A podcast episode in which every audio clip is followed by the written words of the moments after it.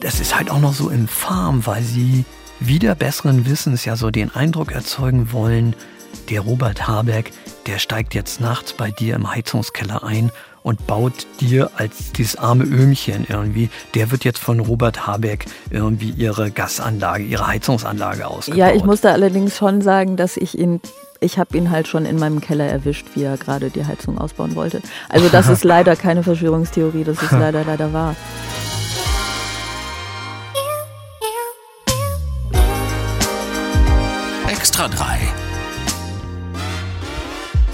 Bosettis Woche.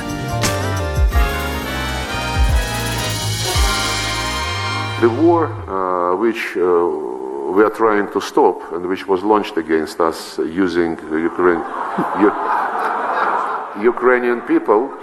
Das war der weltweit momentan sehr geschätzte russische Außenminister Sergei Lavrov, wie er auf einer Konferenz in Neu-Delhi vom anwesenden Publikum die einzig angemessene Reaktion auf seine Worte bekommt. Bosettis Woche ist das hier, der Extra 3 Podcast. Mein Name ist Sarah Bosetti und ihr dürft mich auch gerne für all meine Worte auslachen, denn ähm, ich höre das ja nicht. Ist mir also völlig egal, macht ruhig. Aber heute habt ihr auch gar keinen Grund, denn diese Folge wird vor Klugheit und Kompetenz nur so strotzen, nicht meinetwegen natürlich, sondern wegen meines Gastes. Ich darf heute die Woche besprechen mit einem Mann, der unter anderem für das Bildblog schreibt und einem Mann, der gestern im Vorgespräch angekündigt hat, dass er heute sogar das Gespräch mit Jörg Thaddeus, der vor ein paar Wochen hier bei mir zu Gast war, überbieten möchte. Und ich habe ein bisschen Angst, denn ich weiß nicht, in welcher Hinsicht er das überbieten möchte, aber ich bin auch sehr, sehr gespannt. Heute bei mir zu Gast ist der Journalist und Medienkritiker Lorenz Meyer. Hallo. Hallo Sarah, es ist mir eine große Ehre, ein Vergnügen und überhaupt die Krönung meiner humoristischen Laufbahn hier anwesend sein zu dürfen. Ich glaube, das ist der Moment, in dem du äh, das, schon ähm, überboten hast. Nein, nein, Spaß. Ähm, nein, es ist ja schön, dass du da bist. Es ist auch diese Woche leider so, dass ähm, du nicht da bist, wo ich bin und ich nicht da, wo du bist, sondern äh, du sitzt in Kiel. Ja, genau. Und ich sitze in Berlin. Ähm, aber wir hören einander gut. Und du hast mir auch verraten, ähm, dass wir uns aber schon mal begegnet sind. Ja, wir sind uns begegnet und ähm, ja, du musst das jetzt raten. Also ich gebe dir ein paar Informationen. okay. Das wird jetzt, das wird jetzt richtig peinlich für dich. Oh mein Gott, äh, okay, wir brechen das an dieser Stelle ab. ähm, das war die Folge für heute. Ähm, habt eine schöne Woche. Nein, okay, komm los. Ich, ich genau, ich gebe einzelne ähm, Stichworte. Es war vor fünf Jahren. Es war in Berlin. Ja, du warst, da wohne ich ja. Du also, warst ja. Gast in einem Podcast. Der Podcast, das waren zwei Männer. Ah, äh, Kurt, Kurt, Krömer und Jakob Hein. Ach, verdammt nochmal, das ging viel zu schnell. Genau. Aber wieso ich, ist das peinlich für mich? Ich habe sofort rausgefunden. Für mich war es peinlich, dass ich hätte gedacht, das kann ich noch länger, ich kann es noch qualvoller für dich machen, damit du es noch, noch mehr irgendwie im Dunkeln tappen musst. Nee, wir saßen zusammen da in diesem tollen Haus des Rundfunks in der Berliner Masurenallee ist das, glaube ich. Ja. In, in diesem Backsteinbau, was so vor, vor rundfunkgeschichtlicher Bedeutung strotzt. Und ich war aber auf der anderen Seite der Scheibe, denn ich war damals für Kurt Krömer tätig. Wie lustig. Das ähm, weiß ich natürlich alles noch. Nein, ich erinnere mich, ich erinnere mich nicht daran, dass, dass du das warst tatsächlich. Aber das liegt ja auch ein bisschen daran, ähm, dass man ja dann in so einem Podcast immer sehr mit dem Podcast selber beschäftigt ist, so wie wir jetzt auch. Ne? Aber ähm, natürlich, nein, konntest du überhaupt nicht, weil da saß auch noch eine Managerin, da saß noch ein Toningenieur du bist gekommen und äh, wir haben einmal kurz Shake Hands gemacht und dann warst du schon verschwunden auf die andere Seite der Glasscheibe. Ja, lustig. Ich glaube, es war sogar die erste Folge. Ich glaube, sie das haben sie nicht als erstes. Erste Folge. Sie haben sie, glaube ich, nicht als erste veröffentlicht, ne? Aber wir haben sie als. Es war die erste Aufnahme sozusagen. Das war die erste Aufnahme. Die waren noch ganz schön. Ähm, ja, es wurde danach geschmeidiger, sagen wir es mal so. Äh, sie war, naja, ach, äh, das war schon schön. Ich habe die ja beide äh, sehr gerne, ne? sowohl äh, Kurt Krömer als auch Jakob Hein. Ich mag die ja total gerne. Es Absolut. war so ein bisschen so, dass man kämpfen musste darum, auch mal was äh, sagen ja. zu können, was lustig ist. Jetzt werden wieder alle schreiben, das geschieht dir recht, Bosetti, du redest sonst immer zu viel. Und sie haben ja recht. Hey, ähm, jedenfalls schön, dass wir miteinander sprechen können. Ich freue mich sehr. Ähm, ich möchte allerdings natürlich, wie das nun mal so ist, ähm, heute überhaupt gar nicht über schöne Dinge mit dir reden, weil wir wollen ja keine gute Laune haben, sondern wir wollen das hier. Cringe der Woche.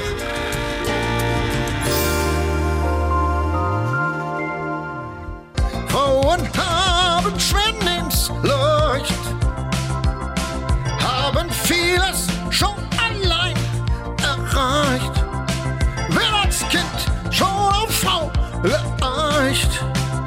Frauen ist eine Frau.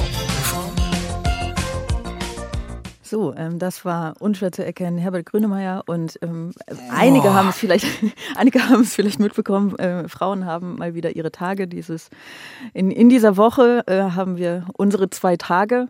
Nein, ich glaube, also Frauen haben natürlich im Allgemeinen mehr als zwei Tage im Jahr, äh, in dem Sinne, dass es ja äh, so, so, so, so frauenspezifische Tage gibt. Aber ich glaube, das sind vielleicht die wichtigsten. Einmal der Weltfrauentag und einmal der Equal Pay Day.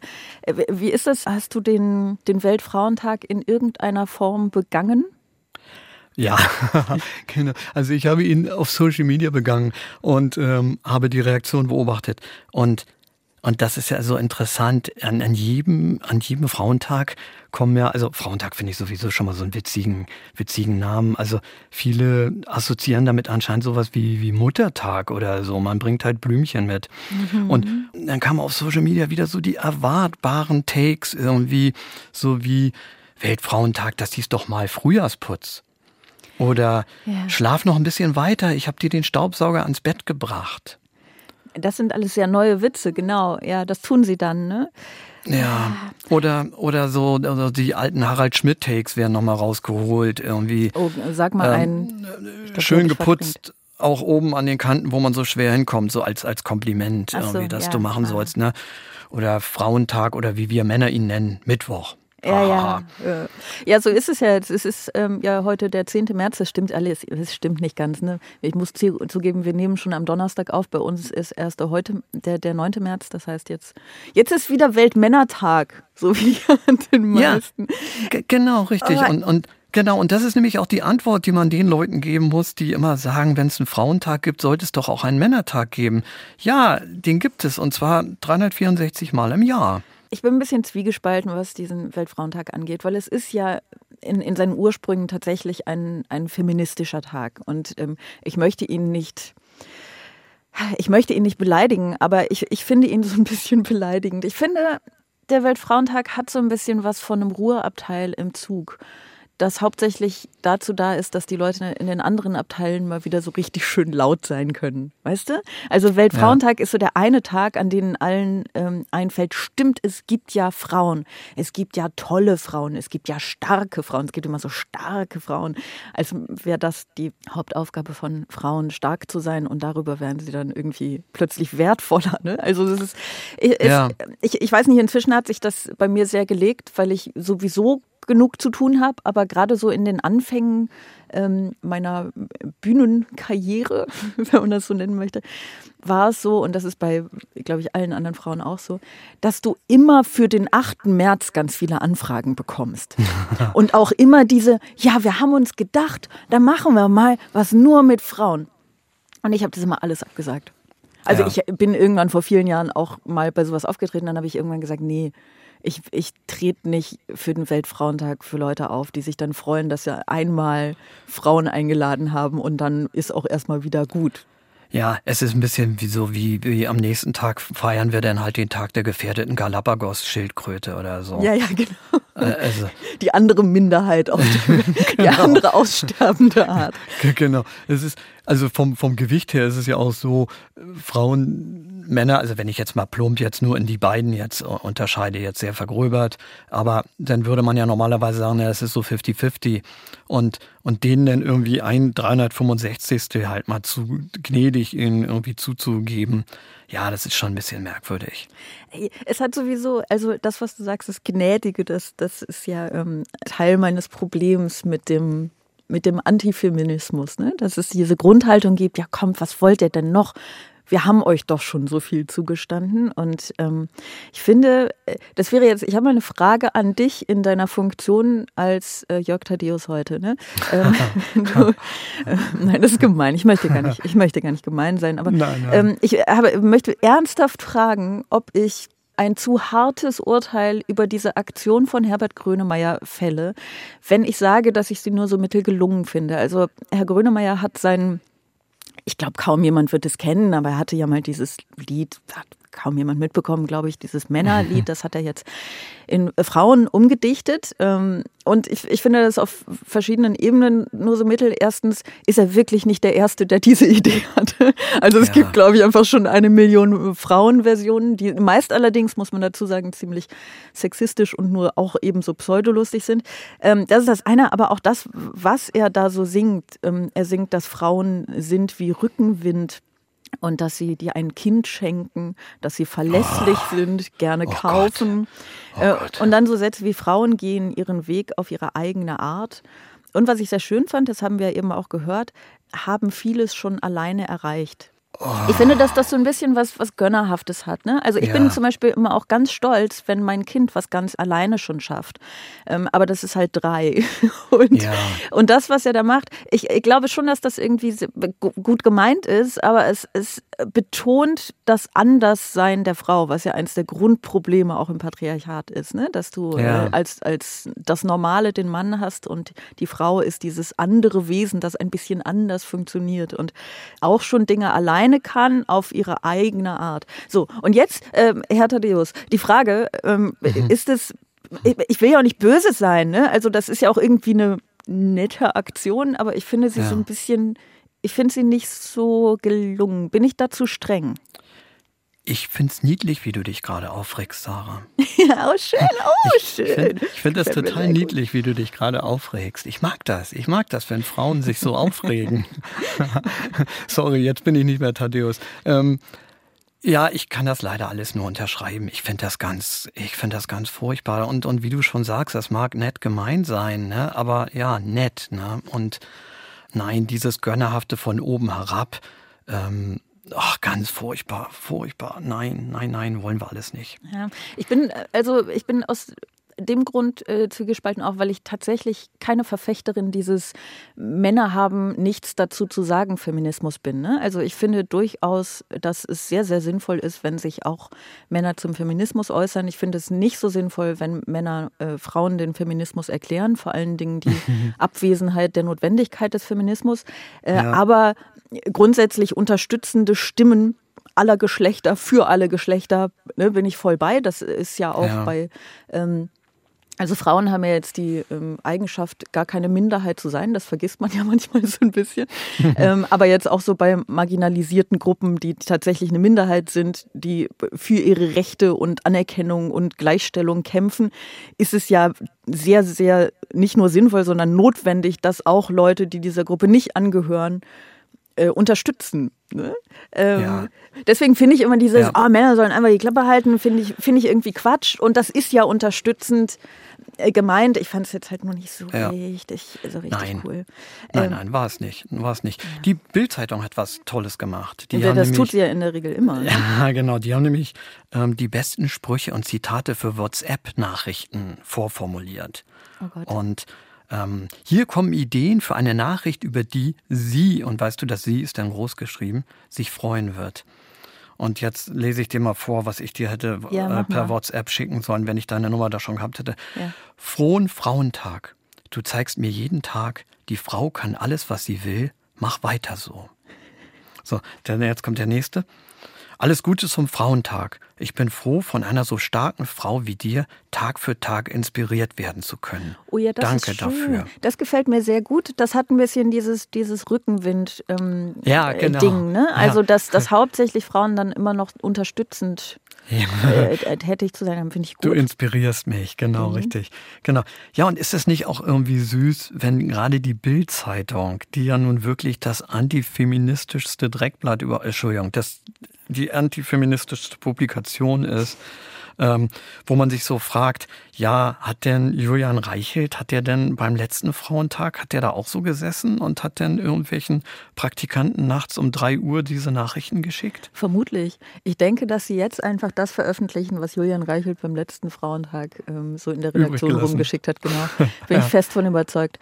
Da habe ich keinen Zweifel.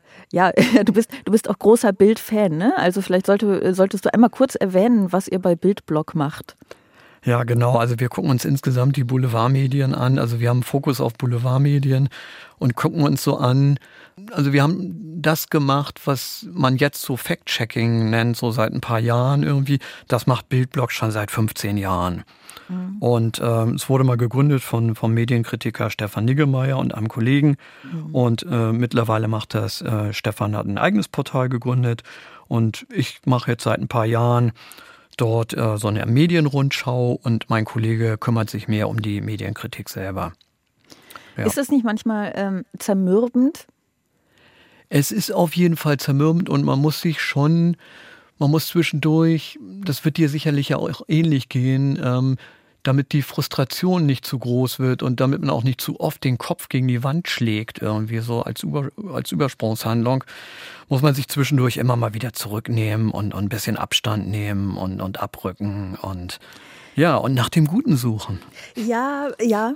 Das war, ähm, das war letzte Woche ein bisschen unser Thema auch. Da war Nathalie Amiri da, die ja nicht nur einen sehr, sehr engen Bezug zum Iran hat, sondern sich eben auch beruflich irgendwie ähm, ganz, ganz viel damit beschäftigt und mit Afghanistan und überhaupt, also mit sehr vielen außenpolitischen äh, Themen, aber wirklich auch mit Zuständen der Welt, die wir uns in Deutschland gar nicht äh, vorstellen können und die auch, sagen wir mal, ähm, glücklicherweise noch überhaupt nicht, nicht antriebslos und nicht hoffnungslos klang, aber schon auch erschöpft einfach. Ne? Ja, und ich, ich habe ja. das auch, dass ich, dass ich mich ja sehr viel mit dem beschäftige, was so was so passiert ähm, politisch, ähm, so wie du ja auch. Und ich finde es auch manchmal schwierig auszuhalten. Und dann, ja. um mal kurz einen Bogen zu schließen, ne, der Podcast, mhm. in dem ich da war, mit ähm, Kurt Krömer und Jakob Hein, ne, der Podcastpartner ja. von, von Kurt Krömer in dem Moment, der ist, ähm, kenne ich schon ganz lange, weil der auch Lesebühnenautor in, in Berlin ist und der ist ähm, Psychiater, Kinder- und Jugendpsychiater. Und der hat vor kurzem ein Interview in der in der Bild, wollte ich gerade sagen, oh mein Gott, nein, in der, in der Zeit, auf Zeit Online habe ich es ja. gelesen, gegeben über seine Arbeit. Ne? Und das war interessant zu lesen. Und ich weiß nicht mehr genau, was die letzte Frage war an ihn. Ich glaube sinngemäß so ein bisschen, ob er nicht manchmal irgendwie die Leute so ein bisschen, bisschen verachtet auch oder so, ne? Irgendwie. Ähm, mhm. Und er hat gesagt, ich habe jeden Menschenhass verloren dadurch, dass ich mit diesen, mit, mit so vielen Menschen arbeite. Und ich fand das ja. so schön. Ich fand das so einen heilsamen Satz. Ja. Und ich fand es auch irgendwie faszinierend, dass du dich einerseits, wir kommen komplett vom Thema ab, ne? aber wir werden gleich irgendwie wieder zurückfinden, ja, ähm, dass du dich einerseits mit den Handlungen von Menschen, in unserem Fall dem gesellschaftlich relevanten Handeln, also ne, irgendwie in der Öffentlichkeit, in der Politik, auch in den Medien, wie auch immer, beschäftigen kannst und dich manchmal nur ganz schwer selbst vor dem Zynismus retten kannst und dass du dich andererseits ganz, ganz intensiv mit Menschen beschäftigen kannst, mit ihrem Innenleben und ihrem, ihrem Wesen und ihrer eigenen Verzweiflung und dass du dann zum Menschenfreund wirst. Und ja. ich weiß noch nicht so genau, ob mich das also ich glaube, es stimmt mich schon irgendwie hoffnungsvoll. Ich weiß aber nicht, ob es mich nicht auch so ein bisschen an an meinem Beruf zweifeln lässt manchmal. weißt du? Ja, ja, man muss diesem Sisyphos-haften auch etwas Positives abgewinnen irgendwie und sich auch, auch daran erfreuen. Ja, ja, Am muss Rollen man. des Steines.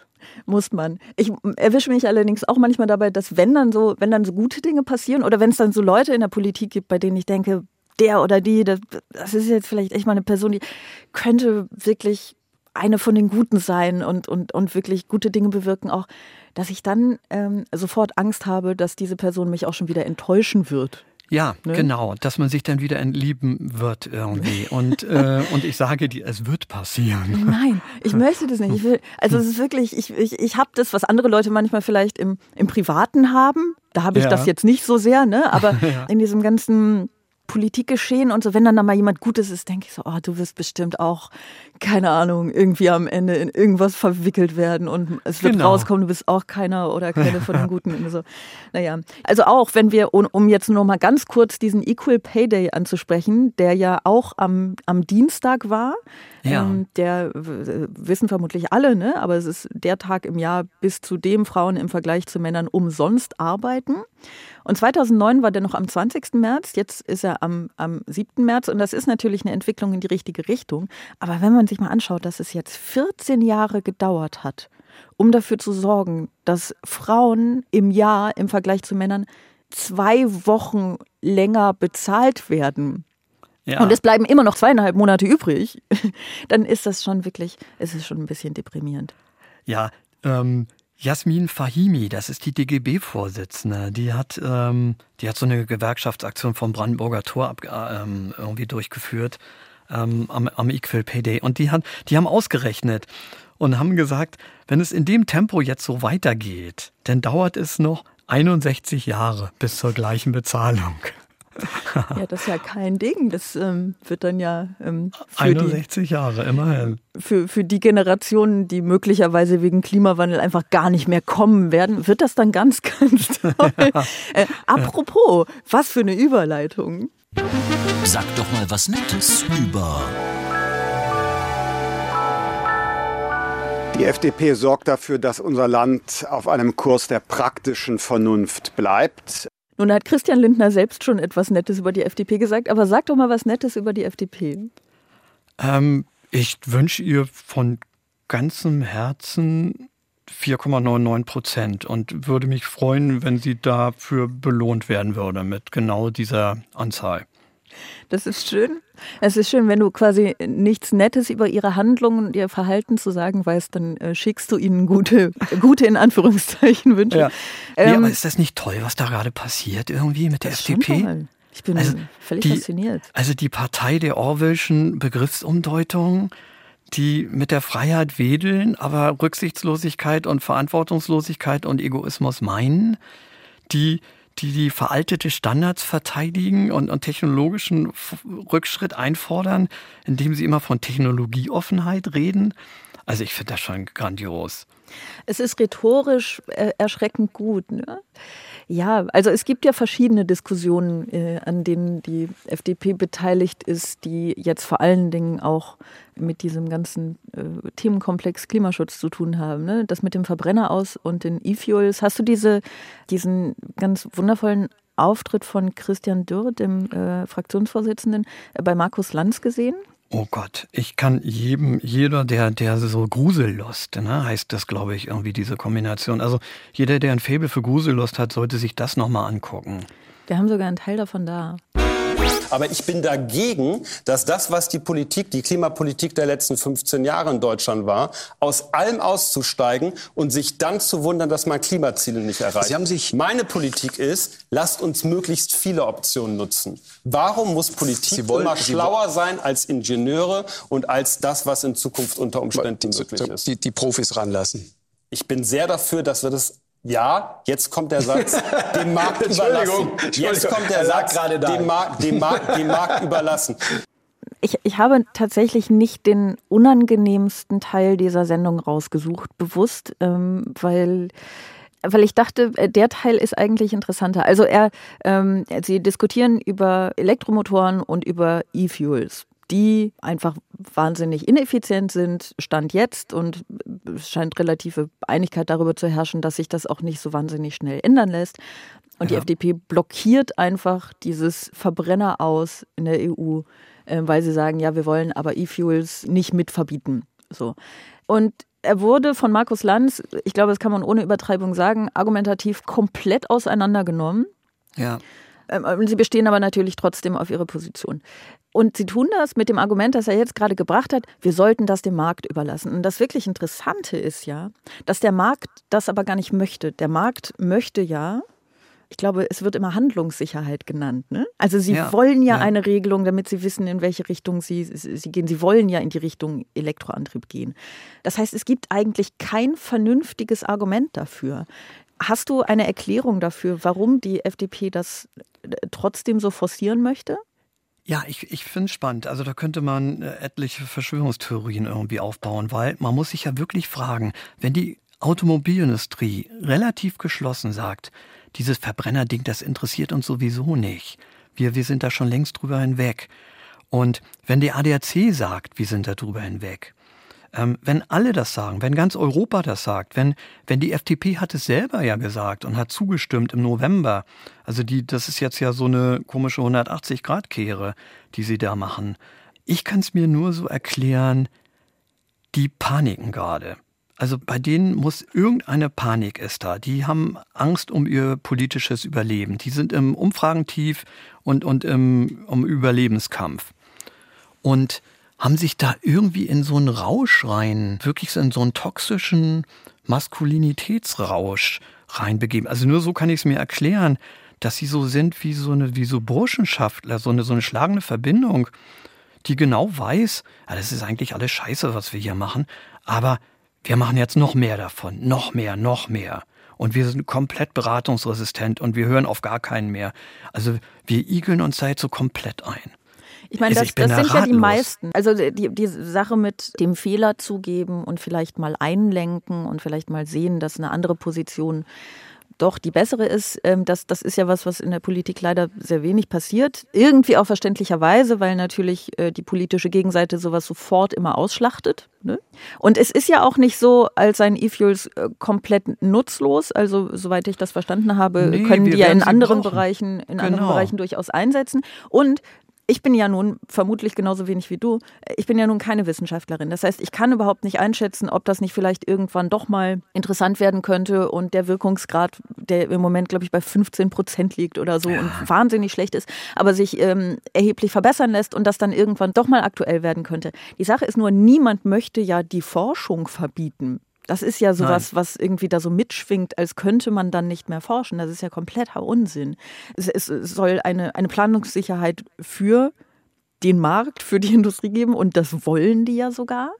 Also ich habe ähm, ehrlich gesagt keine so richtig eigenen Theorien dazu. Ich habe ähm, einen Artikel dazu gelesen, der hat die Theorie äh, aufgestellt, dass es einmal tatsächlich um ähm, komplett unvernünftigen Stimmenfang geht ist jetzt meine Formulierung, ne? Aber da, ja. also, dass es äh, letztlich einfach so auf so eine Nostalgie hinzielt. Die Leute, die ihre Verbrennermotoren wollen, die können sie dann weiterhin befüllen und so. Dann gab es die Theorie in dem Artikel, dass die Öllobby dahinter steht und dass es irgendwie doch am Ende, weil es nicht ausreichend davon geben wird, dass dann die Verbrenner irgendwie dann am Ende ja doch wieder mit herkömmlichen Kraftstoffen befüllt werden müssen und dass sie einfach quasi diese Situation herbeizuführen versuchen, indem es dann alternativlos ist. Ja. Ähm, und ich weiß nicht, ob es noch eine dritte Theorie ich gab. Noch, kann ich beisteuern. Ja. Ähm, das ist die Theorie. Alle Automobilhersteller sagen eigentlich Verbrenner, damit sind wir durch. Außer Porsche. Außer Porsche, genau. Und bei Porsche, was fällt uns da ein? Christian Lindner fällt uns da ein. Ja, aber äh, also das, das äh, klingt ähm, irgendwie so stimmig. Es klingt mir aber ehrlich gesagt so ein bisschen zu einfach. Also mir klingt es wirklich fast schon nach Verschwörungstheorie, weil es ja. kann doch nicht sein. Also genau. so sehr ja. kann doch nicht Christian Lindner in der Tasche von Porsche sein und so sehr kann auch die FDP nicht in der Tasche von Christian Lindner sein. Also es kann doch nicht sein, dass eine gesamte Partei wegen eines Konzerns, ich höre auf zu reden, ich weiß es nicht, ne? aber es klingt mir so ein bisschen nach... Äh, es klingt mir ehrlich gesagt so ein bisschen zu sehr nach Verschwörungstheorie. Glaubst ja, du das? das Oder hältst du es alles für möglich? So Theorien. Also ich halte es zum, sagen wir mal so, ich halte es für nicht unmöglich. Und also Korruption spielt sich ja nicht immer in diesem Bereich ab, dass, dass da Geld irgendwie in, im Waschkorb übergeben wird. Nicht, das, bei mir ist es immer so. Das, das läuft ja oft diffiziler. Man wird mal zum Podcast eingeladen oder irgendwie so. ja, ähm, ich habe dich jetzt in der Tasche. Für immer. genau. Ja, genau. Ja, aber, aber sie reagieren ja auch auf den anderen Sektoren so, so vollkommen aggressiv jetzt. Ne? Ich hattest du, hattest du diesen Take gelesen von Michael Kruse, dem energiepolitischen Sprecher, der Habeck so angegangen war? Ich glaube ähm, nicht. Der hat im Fokus einen Gastbeitrag geschrieben vor ein paar Tagen. Und die Überschrift ist, wir können Ihre Heizung vor Habecks Wärmepumpenideologie retten. Ach schön, da steckt ja alles drin schon. Wozu denn dann noch ein Artikel? genau. Und das ist halt auch noch so infam, weil sie wieder besseren Wissens ja so den Eindruck erzeugen wollen, der Robert Habeck, der steigt jetzt nachts bei dir im Heizungskeller ein und baut dir als, als dieses arme Öhmchen irgendwie, der wird jetzt von Robert Habeck irgendwie ihre Gasanlage, ihre Heizungsanlage ausgebaut. Ja, ich muss da allerdings schon sagen, dass ich ihn ich habe ihn halt schon in meinem Keller erwischt, wie er gerade die Heizung ausbauen wollte. Also das ist leider keine Verschwörungstheorie, das ist leider, leider wahr. Ja, also äh, das wäre ehrlich gesagt äh, noch mein, die Theorie, die ich äh, für, für am wahrscheinlichsten halte, dass es wirklich rein um Abgrenzung zu in diesem Fall hauptsächlich den Grünen geht. Also es, ja. sie, dass sie wirklich ja. glauben, aber ich finde das auch irgendwie so unlogisch, weil es so, Entschuldigung, aber so dumm ist, dass sie wirklich denken, dass ihr Umfragetief einfach nur daran liegt, dass sie zu grün wären. Also die Theorie wurde ja durchaus schon aus der Was FDP äh, öffentlich geäußert. Es ja. ist aber vielleicht ist es ja auch so. Also ich weiß ja nicht, wer die FDP wählt. Vielleicht finden ja wirklich Leute, die sonst die FDP wählen, jetzt ja, aber, aber Ihnen sind die Landtagswahlen futsch gegangen und jetzt denken Sie, es ist so ein bisschen so, du rennst in die falsche Richtung und dann denkst du, ja, was tue ich denn? Und dann denkst du, ja, okay, ich muss schneller rennen. Mhm. Ähm, ja, es ist aber die falsche Richtung, liebe FDP. Und ich glaube, sie rennen da jetzt komplett in die falsche Richtung. Und das ist ja auch toxisch innerhalb der Koalition. Du kannst ja nicht so mit den Koalitionspartnern umgehen, denkt man. Aber vielleicht haben die da auch irgendwie eine dicke Haut entwickelt. Vermutlich. Ich finde, also das gehört jedenfalls in die Kategorie, ich finde es schwierig auszuhalten, weil sie die Vernunft für sich beanspruchen und die angebliche Ideologie, die hinter der eigentlichen Vernunft steht, zu ablehnen, obwohl sie rein ideologisch agieren. Ja. War, keine Ahnung, ob irgendwas richtig war in diesem Satz, aber vermutlich wisst ja. ihr alle, was ich meine. Ne, es ist so, ich finde, ihr Verhältnis zur Realität ist toxisch. Also sie behandeln die Realität nicht wahnsinnig gut. So und äh, ja. es, ist, es ist schwierig, das mit anzusehen. Aber wenn man die FDP ansieht, muss man halt auch leider auf die Grünen und die SPD kommen, die das irgendwie auch willentlich mit zulassen. Also ich ja. muss sagen, Scholz hat jetzt gerade vor zwei Tagen gesagt, er hat sich vollkommen hinter Wissing gestellt und hat gesagt, er ist ein sehr, sehr guter Verkehrsminister. Und was mir auch für immer ein ewig, ewiges Rätsel bleiben wird, und das, äh, okay, das hätte jetzt auch die letzte Frage sein können, aber ich stelle sie jetzt schon. Warum haben die Grünen es damals zugelassen, ausgerechnet der FDP das Verkehrsministerium zu überlassen? Warum? Ähm, ja. Was hätten Sie deiner Meinung nach ähm, der FDP eher zugestehen sollen, wenn wir das denn mal gönnerhaft formulieren wollen? Ja, also das ist natürlich hier Stammtisch-Kabinettsbildung. Ähm, ja, aber es ist wie Küchenpsychologie, ne? So, genau. Wir hätten noch den Stürmer, Vollkommen, hätten sie da genau. und die genau. Verteidigung. Ja. Vollkommen größenwahnsinnig. Aber aber wenn ich nochmal einen Schritt zurücktrete, das Verkehrsministerium ist ja eigentlich der Kern, der Kern der grünen Ideologie, würden, würde die FDP sagen. Ne? Also da geht es ja darum, Mobilitätswende und, und all das irgendwie zu erreichen, was man erreichen kann. Dass die Bahn mit mehr Geld ausgestattet wird, dass wir ein tolles 9-Euro-Ticket bekommen und, und, und. Dass wir die Autobahnen zurückbauen und so weiter und so fort. Das ist der Kern des, der Grünen Partei, denkt man. Und das wäre eigentlich ihr Kernministerium. So, ein Kern der FDP, der Liberalen, war jahrzehntelang das Außenministerium. Wir hatten da Westerwelle, wir hatten Klaus Kinkel. Es war bisher, hat es eigentlich nie geschadet, sag ich mal, dass dieses Repräsentationsamt in den Händen der FDP war. Weil, meine Güte, die meiste Zeit haben sie dann im Flugzeug verbracht, haben irgendjemanden die Hände geschüttelt die FDP hatte dann immer den beliebtesten Minister, weil Außenminister immer sehr beliebt sind. Außer also, es ist eine Außenministerin und sie heißt außer, Annalena Baerbock. Ja, das vielleicht, ja. genau. Und nichts gegen Annalena Baerbock, aber oh, ich finde das schon, also ich hadere da mit den Grünen. Du haderst äh, mit den Grünen jetzt wegen. Äh, Dass sie das Verkehrsministerium okay, einfach nicht, der nicht, FDP überlassen nicht, haben. Nicht aus Gründen jetzt, wie Annalena Baerbock das Außenministerium führt. Nein, nein, nein, das hm, nicht. Okay. Äh, ehrlich gesagt, glaube ich, ich äh, kann da mehr als äh, Stammtischparolen kann ich dazu auch nicht beitragen, weil ich nicht, ich bin nicht bewandert genug in potenzieller Kabinettsbildung. Aber äh, sagen wir mal, angesichts der, der Weltlage wäre ich doch eher skeptisch, das Außenministerium als ein rein repräsentatives und nicht so wichtiges ähm, Ressort zu betrachten. Naja, normalerweise hat ja der Bundeskanzler denn doch letztendlich denn das Sagen. Fändest du die Welt besser, wenn die, ähm, wenn die Rollen von Lindner und Habeck vertauscht wären? Oder würde das gar keinen großen Unterschied machen? Boah. Ja, da geht es mir jetzt so wie dir eben irgendwie, dass ich Ja, so cool, sage, komm, dann puh. gehen wir, wo, ehe wir, Genau. jetzt, ehe wir jetzt äh, rätseln und es eigentlich nicht wissen, das, sowas machen wir hier doch nicht. Nein, das Nein. machen wir nicht. Ähm, machen wir lieber eine schnelle Runde. Speed Dating.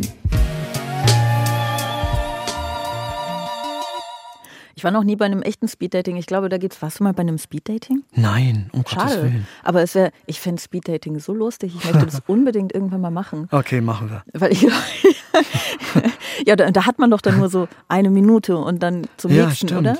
Ja, und genau. ich glaube wirklich, dass ich nicht der Mensch bin, der jemanden in einer Minute von mir überzeugt, weil da habe ich halt erst einen halben Satz gesagt, weißt du? Und alle denken, ah, okay, sie redet zu viel. Nächste. Äh, wir machen eine schnelle Runde äh, mit ein paar Oh. Themen und ein Und paar ich äh, bin Fragen. kontrollsüchtig und, und habe Angst vor Überraschung. Also für mich ist es das Furchtbarste toll. überhaupt. Schön, ich freue Ja, mich. Ganz grandios. Schön, dass es dir auch Spaß Na macht. danke. Folgendes. Wir müssen Berlin nicht jeden Tag neu erfinden. Berlin soll so, Berlin soll Berlin bleiben, im wahrsten Sinne des Wortes, aber Berlin soll funktionieren. Ich habe mich entschieden, meinen Beitrag dafür zu leisten, auch wenn das mit dem Verlust des Amtes der regierenden Bürgermeisterin verbunden ist. Das waren Herr Wegner und Frau Giffey. Ähm, Und ähm, nun, da hier die Koalitionsverhandlungen beginnen, Berlin bekommt Giffey, aber vermutlich bekommt sie, ähm, bekommt es Wegner. Äh, Wenn du dir, egal welche Person auf der Welt aussuchen dürftest, um Berlin zu regieren, wer wäre das? Also, ja, weder, weder Herr Wegner noch Frau Giffey irgendwie. Also, oh Gott, wer sollte Die jetzt? FDP. Die FDP vielleicht, genau. Und dann äh, überall Wärmepumpen ausbauen. Nee, ähm, oh Gott, nächste Frage. Okay, niemand soll Berlin regieren. Wir machen, Nein, wir machen im Chaos. Wir machen Chaos, wir machen ge- Genau, es soll sich selbst regieren, genau. Ja, sehr gut. Ähm, Ein Bürgerrat. Ein Bürgerrat, da kommen wir auch noch gleich zu. Oh Gott. Nach mehr als zehn Jahren schwieriger Verhandlungen haben sich die UN-Mitgliedstaaten auf das erste internationale Hochseeabkommen zum Schutz der Weltmeere verständigt. Ich habe sogar gelesen, dass der Abkommenstext für dieses Abkommen seit fast 20 Jahren diskutiert wird. Und jetzt gibt es eine Einigung, ein Meeresschutzabkommen. Super gut. Und es ist äh, wirklich kleine Nachricht. Niemand spricht darüber. Jetzt meine Frage an dich. Wieso interessiert das niemanden? Ja, Hast du davon weil- gehört vorher? Weil, nein, ich habe tatsächlich nichts Siehst davon du? gehört. Weil, glaube ich, wirklich Ozean, Wasser, also das ist alles, das ähm, berührt uns nicht. Das ist irgendwie verdeckt irgendwie. Wir sehen nur die Oberfläche von, von Meer irgendwie. Wir, wir kennen das aus dem, also ich küchenpsychologisiere jetzt ordentlich kräftig. Ja, bitte. Wir kennen nur diese Oberfläche, wir, wir kennen das irgendwie so, naja, das ist halt Wasser, ist irgendwie ganz nett. Und, und diese Tiefe da, das, das sehen wir gar nicht. Dass das Meer, dass das so ein Kosmos ist und dass das wie so ein paralleles Weltall noch ist und aber auch zugeschüttet mit Plastikmüll. Ähm, ja, das sehen wir nicht. Also da haben wir es besonders bequem, es nicht zu sehen, glaube ich. Ja, vielleicht ist es das. Okay, nächste Frage. Als Ernährungsminister habe ich auch eine Schutzverpflichtung, auch und gerade Kindern gegenüber. Und bei Kindern hört der Spaß auf, auch der Werbespaß. Cem Özdemir war das. Ähm, Ich weiß nicht, ob wirklich ähm, der Spaß bei Kindern aufhört oder vielleicht sogar erst anfängt. Aber das ist nicht die Frage. Was ist wichtiger? Werbeverbot für Süßigkeiten oder Cannabis-Legalisierung? Puh. Oh Gott, da kann ich jetzt nur Sachen falsch sagen. Also zum Thema Canna Cannabis-Legalisierung, da habe ich nur so ein komisches Gefühl und könnte das, dass ich so sagen würde, ja, macht euch alle ein bisschen locker. Ich selber bin aber Anti-Alkoholiker, ich brauche dieses ganze Zeugs nicht und würde eigentlich auch es toll finden, wenn es das alles nicht geben würde. Oh Gott, die Süßigkeitenwerbung. Ja, kümmert euch um beides. Irgendwie macht das eine ein bisschen strenger, das andere ein bisschen lascher. Es ist schön, es ist schön wie, wie es dich eigentlich nicht jetzt wirklich emotionalisiert. Das finde ich gut. Ich bin ja auch, ähm, also ich, ich habe noch nie gekifft, ich habe auch noch nie an der Zigarette gezogen. Also ich habe schon Wow. mal äh, Alkohol getrunken, aber ich auch bin da so eine völlig. freudlose. Ja, total. Man kann überhaupt keinen Spaß mit mir haben. ist ganz schlimm. Es ist auf Partys stehe ich immer in der Ecke und weine. Und ab und zu kommt jemand vorbei und tätschelt mir die Schulter und geht weiter. Das sind meine Partys so. Ne? Ja, ganz aber, ja, ähm, äh, aber also bei dieser Cannabis-Legalisierung geht es ja natürlich um die Entkriminalisierung ähm, Ja. und im Zuge dessen darum eigentlich um besseren Jugendschutz, ne? dass es eben Ja. ähm, dann überhaupt erst Jugendschutz geben kann. Deswegen ist es ja, also es ist ein diskussionswürdiges Thema, aber ich bin da auch komplett leidenschaftslos aus persönlicher Sicht, weil es mich nicht betrifft, Ja. ähm, halte das aber für sinnvoll. So, ne? So würde es mir jetzt auch gehen. Genau. Ja. Und zugleich bin ich von dem anderen Thema eigentlich viel eher betroffen, weil ich ja ähm, Migränikerin bin, beziehungsweise es ist viel, viel, viel, viel besser geworden. Ich hatte das, um jetzt, sorry, ich bin, ich komme jetzt in das Alter, da muss ich ein bisschen über meine Erzähl was von körperlichen deinen Gebrechen. Natürlich, Genau. erzähl was davon. Ich hatte das vor äh, einigen Jahren wirklich äh, mehrfach die Woche, äh, tagelang. Es war ganz, ganz schlimm. Und dann habe ich irgendwann aufgehört, zugesetzten Zucker zu essen. Und ich ähm, ernähre mich sehr gesund und muss immer schön regelmäßig essen, nicht unterzuckern. Wie auch immer. Das, Oh, äh, wie hat- neidisch ich bin. Ich bin nämlich zuckersüchtig. Das ja, ist wir, meine s- große wir sind Sucht. es ja alle, wobei ich jetzt tatsächlich nicht mehr. Und dann ist es auch gar nicht so schwer. Ich hätte jetzt nicht von, von selbst aufgehört, Zucker zu essen. Ähm, aber wenn du dann einmal entwöhnt bist, dann ist es wirklich nicht so schwierig. Wärst du denn jetzt nach dem Marzipanbrot, wärst du wieder vollkommen drauf denn? Äh, Marzip Marzipan mochte ich tatsächlich noch nie. Okay. Ähm, weiß ich nicht. Ich probiere das nicht. Also manchmal, wenn jetzt Ja. irgendjemand in meinem Umfeld sich irgendwie so ein, so eine, so ein Stück Schokotorte kauft, dann sitze ich halt weinend daneben und ab und zu kommt jemand und tätschelt mir die Schulter. Ne? Aber Ja. ähm, das hat mehr, das, das ist mehr Wehmut als Sucht. Das ist mehr so ein Gefühl, ach, das darf ich jetzt nie wieder essen. ähm, aber es ist nicht schwierig. Ich habe mich ja durch diese Krankheit zwingen lassen dazu, aber ähm, dadurch habe ich ein recht großes Bewusstsein dafür, dass einfach überall Zucker drin ist und wie unfassbar viel Zucker Kinder schon so Ja. automatisch kriegen. Ja. Ne? Und zwar auch schon über Sachen, wo man es nicht denkt. Ja. Ja. und ich finde mal, alle sollen das mit ihren Kindern so machen, wie sie wollen, so, ne? Aber ähm, ich habe ja, ich habe ja ein kleines Kind, das ganz, ganz selten überhaupt mal irgendwas ähm, an Dann Süßigkeiten kaufst du, bekommt. kaufst du so Quetschis? Nee, auch nicht. Die, ke die kennt das noch gar nicht. Ja, also ich will jetzt nicht zu persönlich über, über mein Kind öffentlich sprechen, Nein, so, nein, ne? aber es ist um irgendwie, es ist noch so ein Schokolade gibt's zum Geburtstag. Wobei, einzige Sache, die ich jetzt einmal öffentlich sage, die mein Kind einmal äh, gesagt hat, ist, sie war dann schlau genug, irgendwann zu sagen, wenn es Schokolade gibt, hat man Geburtstag. Das fand ich einen schönen Rückschluss. so, ne? Süß, ja, genau. niedlich. Äh, aber es ist noch völlig quengelfrei auch, es ist total okay. Und deswegen, um jetzt aus diesem Gejammer über meine Krankheiten und mein Privatleben wieder zurück zum Thema zu kommen, ähm, deswegen finde ich dieses ähm, Werbeverbot für Süßigkeiten an Kinder, ehrlich gesagt, wahnsinnig sinnvoll. Es Ja. war mehr so ein Ding, von dem ich gehört habe und gedacht habe, ach, das ist, das wird jetzt erst, warum gibt's denn das nicht? Ja, genau. Weißt Und man macht sich ja auch Gedanken äh, mit Tabakwerbung, mit Alkoholwerbung. Für alles gibt es Regulationen und bei diesem Suchtstoff sollte man halt sich auch mal ein bisschen Gedanken machen. Ja, also wir, wir, geben ja unseren Kindern auch nicht irgendwie Bier zum, zum Geburtstag, so, ne? Aber, Selten, ja. Ja, okay, wenn sie halt schlafen gehen sollen, dann ab Ja, und zu, aber genau, es ja. ist höchstens zweimal Abend. Ähm, wir, haben noch, wir haben noch eins. Empörung über alle Parteigrenzen hinweg. Bundestagspräsidentin Bärbel Baas von der SPD ist erschüttert, dass eine Gruppe von Aktivisten der letzten Generation das Kunstwerk Grundgesetz 49 verunstaltet hat. Auch Bundesjustizminister Marco Buschmann twitterte, egal welche Botschaft mit dem Beschmieren des Denkmals verbunden sein soll, sie kann nur falsch sein. Das Grundgesetz gehört nie und für nichts in den Schmutz gezogen. Das Lustige ist, dass sie mit dieser Aktion, ähm, sie haben ja irgendwie so eine ölartige Flüssigkeit Ja. über äh, dieses Kunstwerk, das das Grundgesetz darstellt, geschüttet. Ist auch schon wieder sauber gewischt, ist überhaupt, ne, ist alles gut. Und sie wollten darauf hinweisen, dass sich die Bundesregierung schon irgendwie entscheiden muss, äh, Erdöl verfeuern oder sich ans Grundgesetz halten. Das heißt, sie wollen ja sagen, bitte haltet euch doch mal ans Grundgesetz. Ihr beschmutzt es mit euren, mit euren Handlungen.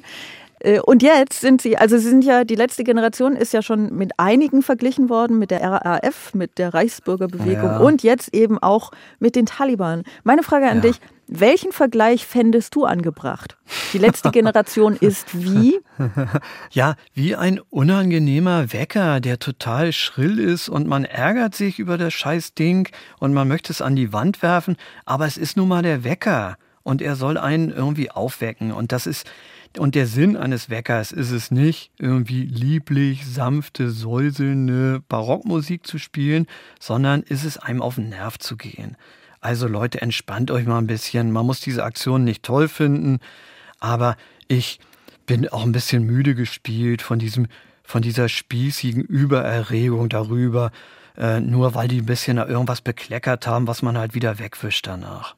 Punkt. Ja, das ist ein, das ist fast schon ein schöner Schlusssatz eigentlich, Nein, aber, nein. aber wir sind, nein, wir sind noch nicht ganz durch, weil es gibt tatsächlich ja noch äh, äh, die Sache, dass die letzte Generation, ich weiß nicht, ob du das schon gelesen hast, in Hamburg ähm, dem Bürgermeister jetzt ein Ultimatum gestellt hat ähm, und gesagt hat, ähm, er soll sich für einen Gesellschaftsrat einsetzen. Ne?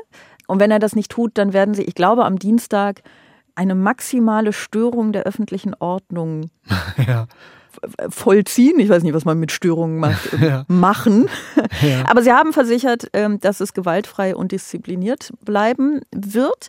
Ähm, Und jetzt ist es natürlich, wird ganz viel Erpressung, Erpressung gebrüllt. Ich weiß nicht genau, wo der Unterschied ist zu zum Beispiel jetzt einem Streik, der ja in dem Sinne auch eine Erpressung ist. Wir arbeiten erst weiter, wenn ihr unseren Forderungen nachgebt. Aber die Frage ist, gibt es einen Unterschied, weil es eine Drohung ist? Es ist ja eine Drohung, die ja auch nicht Ja. ganz klar definiert ist. Sie sagen ja nicht genau, was sie machen. Also sie, sie sagen natürlich schon, es ist gewaltfrei. Das finde ich nicht unerheblich. Nun weiß ich ja nicht, was sie vorhaben. Ich will auch gar nicht ausschließen, dass ich mich eines Tages ähm, abwenden könnte und sagen könnte, nee, das geht zu weit, ihr habt jetzt eine Grenze überschritten, die ich auch nicht mitgehen kann. Bis jetzt sehe ich es allerdings ähnlich wie du, Wa- was für ein Theater darum gemacht wird. Das ist ja auch wieder so eine Diskursbestimmung, ne? dass man ähm, irgendwie irgendwelche Aktionen mitbekommt, wie da werden Glasscheiben vor Gemälden oder da wird jetzt halt was rübergeschüttet, was man wieder abwischen kann und alle machen so, oh mein Gott, wie könnt ihr nur, obwohl es eigentlich in der Symbolik auch recht stimmig ist, in dem Fall des Grundgesetzes jetzt. Es stimmt doch alles, genau. Und, und meine Güte, so eine Kreuzungsblockade. Wir haben Millionen von Kreuzungen, wir haben Millionen von Ordnungswidrigkeiten. Also wenn, wenn ich mir jetzt angucken würde, auf wie viele Behindertenplätzen stehen irgendwelche fetten SUVs, die da einfach nur parken oder so. Also daraus könnte ich ja auch weltanschaulich was machen und, und äh, großartig was ableiten. Ähm, also die, die Verhältnismäßigkeit ist doch absolut nicht gewahrt. Meine Güte, dann ist irgendeine Kreuzung blockiert von, von 500 Millionen Kreuzungen in diesem Land. Na und ähm, es ist ja immer noch alles total sanft. Also es ist ja vergleichsmäßig zu dem, wie, wie die Problematik wirklich ist, ist das ja alles, meine Güte, dann wird irgendein Bild, wo eine Glasscheibe davor ist, dann kriegt mal ein bisschen Tomatensuppe ab oder Kartoffelbrei. Na und, na und. Ja, also ich bin äh, absolut dafür, dass äh, den Forderungen nicht nachgegeben wird diese Woche, weil ich einfach sehr gespannt bin, was sie in Hamburg Wie es vorhaben. weitergeht, Genau, genau. wie es weitergeht. Und dann, äh, das ist äh, ehrlich gesagt, das war jetzt wirklich nur Quatsch, weil ich will ja nicht, dass sich die Situation verschärft. Ich will ja, wie vermutlich die letzte Generation ja nun auch, dass gehandelt wird und dass es eine Lösung gibt. Ne? Also es gab ja auch, darüber haben wir letzte Woche gesprochen, durchaus in Hannover eine Einigung und die allerdings dann auch wieder kritisiert wurde, weil gesagt wurde, da wird der Erpressung nachgegeben. Ähm, aber eigentlich gebietet es ja die Vernunft, das Handeln, das gefordert wird, wird ja sowieso von der Vernunft geboten. Es, ne, die Vernunft wird nur Klingt nicht immer gut. befolgt. Aber ich bin ein bisschen äh, unschlüssig, wie geschickt das argumentativ ist, eine Drohung auszusprechen. Das wäre quasi mein, mein momentan einziger Kritikpunkt. Und wie die Aktion selber zu bewerten ist, kann man natürlich erst sagen, wenn die Aktion kommt. Wer weiß, ob sie kommt. Wer weiß, ob sie kommt. Insgesamt Ja. ist es natürlich wieder so, also dass sie es wirklich schaffen, sehr viel Aufmerksamkeit zu generieren, das ist natürlich gut. Aber sie generieren sie zu sehr großen Teilen für ihre Handlungen, ihre Personen, ihre Aktionen. Und ähm, der Schritt zu, wir, wir fokussieren uns jetzt tatsächlich auf das Thema Klimaschutz, das müsste halt dann jetzt irgendwie endlich mal kommen. Ne? Ja, und das ist halt das Bedauerliche an den Aktionen, dass es natürlich schon der anderen Seite in Anführungszeichen schon in die Hände spielt, weil die können dann diese, diese, diese komischen spießbürgerlichen, kleinbürgerlichen Reflexe halt, da- damit können die halt so spielen. Das macht man aber nicht, ne? Und nein, man kleckert aber nicht mit Farbe und nein, man stellt sie nicht auf eine Straße. Das tut man aber nicht. Also da machen sie es natürlich auch diesen ganzen Populisten, den Söders und der Bild-Zeitung und so sehr leicht. Das ist das einzig bedauerlich. Aber ich, ich würde deswegen nie sagen, hört damit auf. Nee, vor allen Dingen ähm, der, der Populismus oder die Populistinnen und Populisten haben ja die Neigung, egal was auszunutzen. Ne? Ja, also du genau. kannst ihnen, Das ähm, kommt noch ich dazu. finde auch, dass sie es ihnen ein bisschen leicht machen mit einigen ihrer Aktionen. Aber ich glaube, sie könnten machen, was sie wollen. Und sie werden entweder ignoriert oder sie werden irgendwie geframed, sagt man doch so schön dazu. Genau, und, und jetzt, genau. Und jetzt schließt sich der Kreis zur FDP, ähm, die ja mit wieder, bessen, wieder bessen, besseren Wissens irgendwie ihre, ihre Energiepolitik ja jetzt durchzieht, gegen, gegen sämtliche Wissenschaft, gegen sämtliche Vernunft an. Ähm, genau. Also insofern ist es sowieso egal. Es ist sowieso egal. Wenn das kein Schlusssatz ist, dann weiß ich es auch nicht. Ich finde, Du warst ähm, bis zu dieser Stelle wirklich ein ganz vorzüglicher äh, Jörg Thaddeus. Du hast ihn äh, fast übertroffen. Das ist ein bisschen gemein, ne? Nein, aber da ich äh, möchte gar nicht, gar nicht schlecht über irgendjemanden sprechen. Aber du hast ja nur gesagt, dass das dein Anspruch ist und ich wollte dir sagen, dem bist du absolut gerecht geworden. Oh Gott, so hat mich noch nie jemand beleidigt. ja, das war, das habe ich, das habe ich ein bisschen aus den Augen verloren. Das habe ich am Anfang dieses Podcasts immer am Anfang einer jeden Folge gemacht. Meine Gäste ja. beleidigen. Jetzt habe ich es zum Abschluss gemacht. Ganz toll, wo ich mich nicht mehr wehren kann. Ja, ja. Ganz nein, nein, nein, nein, es, nein. Ich fand das sehr schön. Und wir sind auch noch nicht ganz durch. Denn ähm, es kommt ja noch das hier. Eine letzte Frage. Du ähm, weißt von dieser Kategorie, das weiß ich, denn du ja. hast vorher im Internet Leute gefragt, was du fragen sollst. Ich bin, bin, bin gespannt, welche von diesen äh, sehr vielen Fragen du stellen wirst. Ähm, das heißt, du hast eine Frage an mich und ich habe auch eine Frage an dich und du entscheidest, ja. wer von uns anfängt. Ähm, ich fange mal an, okay. ähm, ganz dreist. Ähm, ja, genau, ich habe im, im Internet gefragt, was die letzte Frage sein könnte und da hat sich ähm, auf Facebook und auf, auf Twitter habe ich das gefragt und da hat sich eine sehr vorwitzige Person gemeldet und hat vorgeschlagen, wie schaffst du es bloß, so eine kluge, freundliche, witzige, gut aussehende und bescheidene Frau zu sein? Und da stand Sarah Bosetti davor. Das ja. wird wahrscheinlich ja ein Fake-Account gewesen nee, nee, sein, weil so unverschämt nicht. wirst du wohl nicht gewesen sein. Doch, doch. Manchmal, manchmal finde ich mich einfach sehr, sehr, sehr lustig. Und dann Nein, niemand sonst, sehr, aber ich fand mich Das war auch sehr lustig. lustig und ich war sehr neidisch, weil das viel mehr Likes abgeräumt hat als mein Kram. Und, und nur darum geht es, bitte, liebe Sarah. Natürlich, darum geht Das ist das Einzige, was zählt. Likes sind das Einzige, was zählt im Leben. geht alles, genau. Ich fand es aber sehr schön, da hat jemand anders reingeschrieben, ähm, auf einer Skala von 9,9 bis 10, wie sehr bereust du es, nicht Lorenz Meyer zu sein? Oh, das ist doch eine schöne Frage. Das fand Frage. ich eine schöne Antwort, genau. Dann antworte ich mit, äh, mit 10,1. Dankeschön. Nee, aber jetzt kommt die ernste Frage. Okay. Ähm, ich habe mich natürlich profund vorbereitet, Klammer mhm. auf, Wikipedia, Klammer zu, ja. und habe gelesen, dass du einen Master in Filmregie hast. Das ist natürlich hochspannend. Ja. Und äh, wie sehr fehlt dir das Filmemachen? Ähm, nicht so sehr, weil ich grundsätzlich den Beruf, den ich jetzt habe, nicht so anders finde irgendwie, mhm. weil es ja, es ist ja alles, es ist ja alles Kommunikation, es ist ja alles Geschichten erzählen, es ist nur eine andere Form. Und ähm, ich darf ja auch ganz viel drehen. Ich bin nur in der Situation, die ich wirklich in meinem Studium absolut nicht erwartet habe, dann auf der anderen Seite der Kamera zu stehen. Ich bin eher so ein bisschen, dann, wenn ich mit Leuten drehe, so ein bisschen nervig, weil ich, ich bin dann so besserwisserisch. Sag, nee, ich glaube, da ist besser. Ich glaube, lass mal in die Richtung filmen. Also ich glaube, die hassen mich dann. Ähm, also wenn ich, zum Beispiel, du warst mal bei Pierre M. Krause oder er war bei dir, ne? Ich war bei ihm, bei dieser Kurte. Also er kam nach einem äh, extra drei Auftritt von mir mit seinem Filmteam und wir sind durch Hat Hamburg dich überfallen gelaufen. irgendwie, ne? Ja. ja, also das war schon, äh, er hat sich angekündigt. okay. Und ging es dir da auch so, dass du gedacht hast, ja, jetzt hier der Kameramann, das ist zu dicht oder ist zu weit oder bitte hier der. Nein, nein, nein, ich bin nicht, ich bin nicht so schlimm. Ich bin nicht so schlimm. Außerdem war ich da so müde. Ich weiß nicht mehr, was ich erzählt habe. Ich weiß nur noch, dass ich in dieser Sendung so unendlich müde war, dass ich danach ein bisschen Angst hatte, sie mir anzuschauen. Also ich glaube wirklich, dass in dieser Kurzstrecke mit Pierre M. Krause ich wahrscheinlich all meine Geheimnisse ausgeplaudert habe und ich weiß es nicht mehr. Ja. ja. Hey, ich habe auch eine Frage von jemand anders an dich, weil wir ne, manchmal ähm, schreiben uns Leute ja Fragen für die Gäste oder Gästinnen der, der kommenden Woche. Holger fragt, Weswegen hat er bitte Twitter Blue abonniert? Der gekaufte Haken gilt ja weithin inzwischen eher als sicherer Deppenindikator. Würde mich daher ja sehr interessieren. ja. ja, das kann ich sagen. Ähm, ich bin ja am weitesten ein Medienkritiker und ich beobachte Twitter, also ich, ich finde Twitter eine ganz fantastische Plattform. Also, oh, wie also schön, allem, ich auch.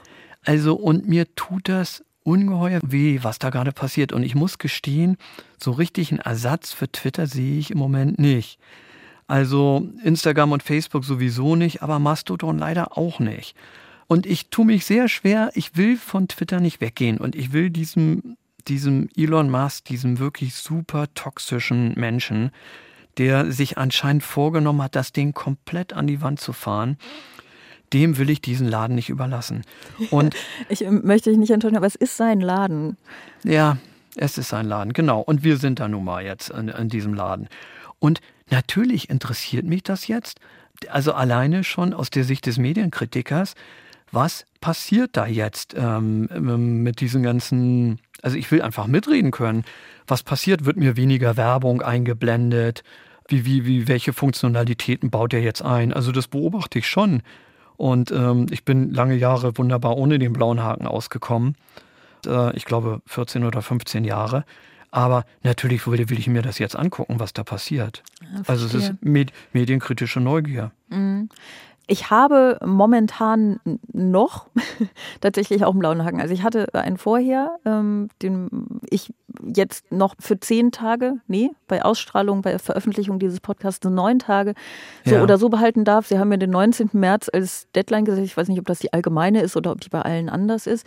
Und ich bin noch ein bisschen unentschlossen, weil es natürlich einerseits schwierig ist, wenn du in einem System, nennen wir es jetzt mal, funktionieren musst, Du weißt aber, das, was fundamental falsch läuft mit dem System, in dem Fall ist es der Besitzer des Systems. Ja. Ähm, du brauchst es aber irgendwie schon und du bist, das ist auch ein bisschen mein Ding, ähm, ich bin ja auch Beobachterin. Ne? Eigentlich muss ich auf Twitter sein. Ja. So ja, aus beruflichen absolut. Gründen, genau. nicht nur, weil ich die Reichweite brauche, so, das ist durchaus auch ein Aspekt, aber auch, ja. Weil ich, ähm, weil ich mir das angucken muss, um die darüber Medien sprechen zu können. sind da, die Politik ist da. Ja, nur äh, ist das die Frage, also die Frage, die sich stellt, ist, entbindet uns das jeglicher von jeder äh, Verantwortung, weil wir natürlich trotzdem dann das System unterstützen, wenn wir das machen. Und ich bin ähm, noch unentschlossen. Also ich finde diese ganze Sache, ob man dann mehr oder weniger Reichweite bekommt, ob das irgendwie schön aussieht und schick aussieht, wenn man einen blauen Haken hat oder nicht, Ach, das finde ja. ich eher zweitrangig. Aber es ist ja auch wirklich so, dass dein Account einfach weniger geschützt ist. Ja, du darfst genau. ja den nicht mehr so gut schützen. Und ähm, Ja. bei Menschen mit einer gewissen Reichweite und Öffentlichkeit und durchaus auch Menschen, die sie nicht leiden können, ist ja die Wahrscheinlichkeit größer, dass dann dein äh, Account gehackt wird und so. Und sowas, das ist ein Risiko, Ja. das man eigentlich nicht eingehen kann. Ich, ich weiß es noch nicht so richtig. Also, falls, ne, wenn ihr das jetzt hört, ähm, schreibt mal. Ich finde das eigentlich interessant. Ja, ne? ich finde es auch interessant. Es gibt auch dieses Argument, ach, du gibst ihm Geld.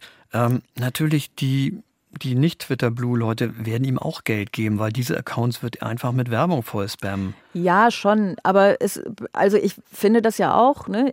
Entweder musst du sagen, ich gehe weg oder es ist irgendwie auch egal. Nein, das Nee, würde ich nicht ich- unbedingt sagen, weil das würde das. ich bleibe und ge- gebe ihm Kontra.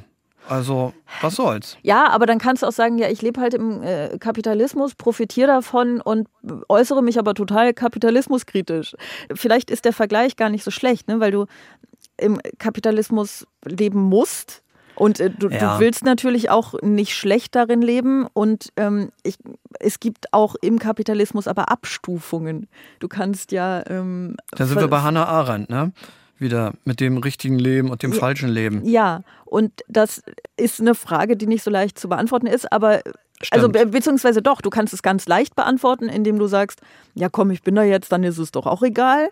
Das bisschen mehr Geld, aber es gibt ja einen Grund, aus dem er das bez sich bezahlen lassen möchte, nämlich er braucht mehr Geld. Und wenn man ihm dieses mehr Geld nicht gibt, dann muss er eventuell ja doch andere Formen finden. Ja, aber es um geht hinten und vorne nicht auf. Hast du mal die Kalkulation gesehen? Nein, ich habe Also die der- Kalkulation Der, nicht der, mir nimmt mit, angeschaut. der nimmt mit Abos, nimmt der lächerliche Beträge ein gegen seine Serverkosten. Also sind ein paar hundert Millionen, die er einnimmt. Und, und ich glaube, dagegen gestellt sind zwei Milliarden Serverkosten. Also die ganze Kiste ist, geht sowieso, also so finanzmathematisch ist das Ganze ein Desaster. Das haut sowieso alles nicht hin. Ah, das ist schön. Das ist jetzt komplett deprimierender, äh, deprimierender Schluss. Ich bin auch, äh, ich habe es mehrfach schon gesagt, ähm, zumindest in der Theorie großer Twitter- Twitter-Fan und ich ähm, wünsche mir sehr, dass das nicht komplett den Bach runtergeht. Im Moment sieht es allerdings nicht so gut aus. Wir werden Stimmt. das ähm, verfolgen. Ich werde mich noch entscheiden, was ähm, diese ganze Twitter-Blue-Geschichte angeht. Ja. Ähm, und äh, du bist schon verloren. Es tut mir leid. Du bist einfach. Ich bin jetzt Maskianer, genau. genau, du bist ein Muskianer. Ja. Und, und genau, das kann ich aber erzählen. Also, wenn du was gegen Musk schreibst, und das tue ich öfter mal, ne, denn hast du es aber mit einer Blase zu tun, da kommen Horden. Also es, das glaubt man nicht. Also das ist. Ja, dann warte ich damit ein bisschen. Ich habe gerade die, die Russen, äh, die Russland-Fan-Fraktion. Äh, nee, das ist falsch, ne, weil es geht ja nicht um ja. Russland-Fan, es geht die Putin-Fan-Fraktion, die, Putin die, ist gerade wieder vorbeigezogen. Ich atme mal, ich atme mal ein bisschen durch. Atme kurz durch, genau. Und dann nimmst du Mask, genau. Sehr schön. Ähm, das war's für heute. Das war Bosettis Woche für heute. Wir hören uns nächste Woche Freitag wieder. Nächste Woche Freitag ist Frank Lüdecke zu Gast, worauf ich mich sehr freue. Wenn ihr eine letzte Frage habt an Frank Lüdecke, dann dürft ihr sie mir gerne per Mail schreiben an bosettiswoche.ndr.de. Wenn ihr diese Folge sehr gut fandet, dürft ihr auch schreiben an bosettiswoche.ndr.de. Wenn ihr diese Folge nicht gut fandet, dürft ihr wie immer nicht schreiben an bosettiswoche.ndr.de. Ähm, ihr könnt diesen Podcast sehr gerne abonnieren, dann müsst ihr nämlich nicht dran denken. So funktioniert das. Ähm, wenn ihr nicht abonniert, dann müsst ihr dran denken. Und wir hören uns nächste Woche Freitag wieder. Lorenz, vielen Dank, dass du da warst, wo du bist und äh, dass du mit mir gesprochen hast. Das war sehr schön. Ich bedanke mich, liebe Sarah. Vielen Dank. Tschüss. Extra 3. Bosettis Woche.